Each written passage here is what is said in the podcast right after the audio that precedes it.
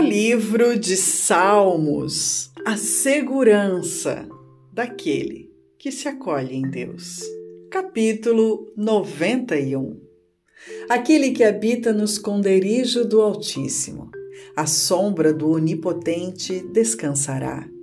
Direi do Senhor, Ele é o meu Deus, o meu refúgio, a minha fortaleza e nele confiarei porque ele te livrará do laço do passarinheiro e da peste perniciosa.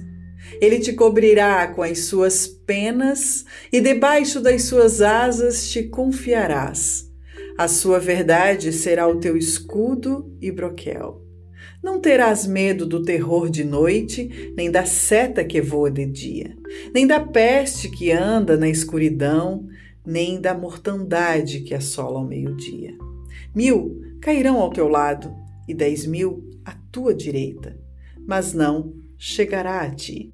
Somente com os teus olhos contemplarás e verás a recompensa dos ímpios.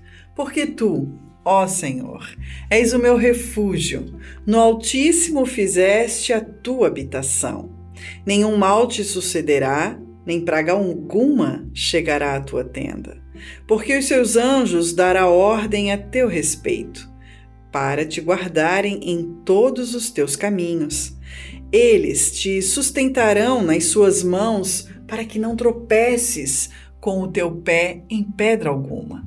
Pisarás sobre o leão e a cobra, calcarás aos pés o leão jovem e a serpente.